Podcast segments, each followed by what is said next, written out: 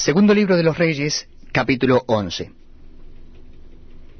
Cuando Atalía, madre de Ocosías, vio que su hijo era muerto, se levantó y destruyó toda la descendencia real. Pero Josaba, hija del rey Joram, hermana de Ocosías, tomó a Joás, hijo de Ocosías, y lo sacó furtivamente de entre los hijos del rey, a quienes estaban matando, y lo ocultó de Atalía, a él y a su ama en la cámara de dormir, y en esta forma no lo mataron. Y estuvo con ella escondido en la casa de Jehová seis años, y Atalía fue reina sobre el país.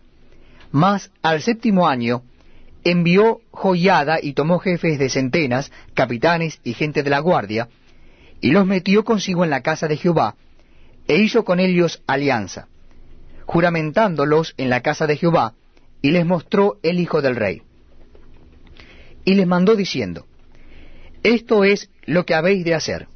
La tercera parte de vosotros tendrá la guardia de la casa del rey el día de reposo.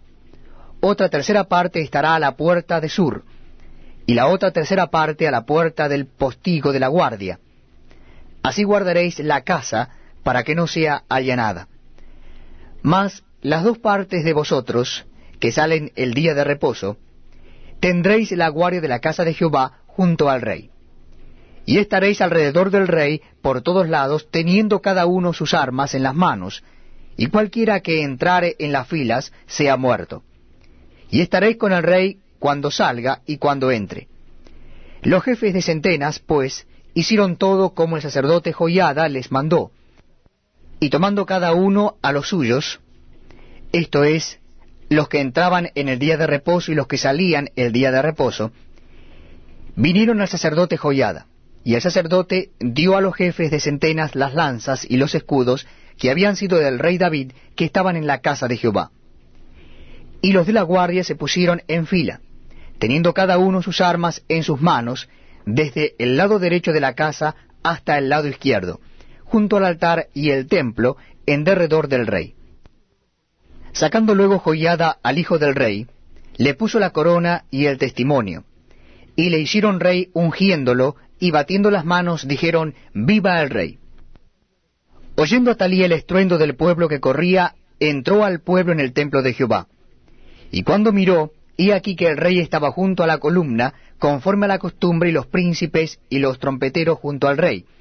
Y todo el pueblo del país se regocijaba y tocaban las trompetas. Entonces Atalía, rasgando sus vestidos, clamó a voz en cuello, Traición, traición. Mas el sacerdote Joyada mandó a los jefes de centenas que gobernaban el ejército y les dijo, Sacadla fuera del recinto del templo, y al que la siguiere matadlo a espada. Porque el sacerdote dijo que no la matasen en el templo de Jehová. Le abrieron pues paso, y en el camino por donde entran los de a caballo a la casa del rey, allí la mataron. Entonces Joyada hizo pacto entre Jehová y el rey y el pueblo que serían pueblo de Jehová, y asimismo entre el rey y el pueblo. Y todo el pueblo de la tierra entró en el templo de Baal, y lo derribaron. Asimismo despedazaron enteramente sus altares y sus imágenes, y mataron a Matán, sacerdote de Baal, delante de los altares. Y el sacerdote puso guarnición sobre la casa de Jehová. Después tomó a los jefes de centenas, los capitanes, la guardia y todo el pueblo de la tierra, y llevaron al rey desde la casa de Jehová, y vinieron por el camino de la puerta de la guardia a la casa del rey. Y se sentó el rey en el trono de los reyes.